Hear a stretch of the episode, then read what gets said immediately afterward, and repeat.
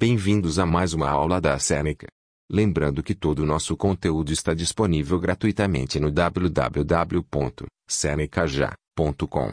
Acessem. Hoje vamos falar sobre Leis ponderais, Lei de Lavoisier.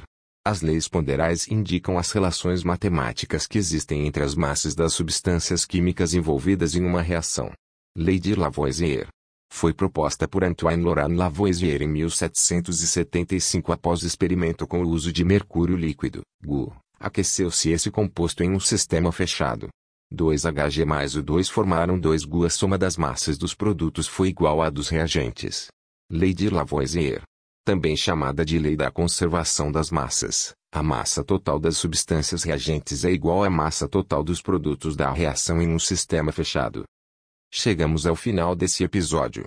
Lembrando que tem muito mais conteúdo, exemplos e exercícios gratuitos disponíveis no www.senecaja.com. Até mais.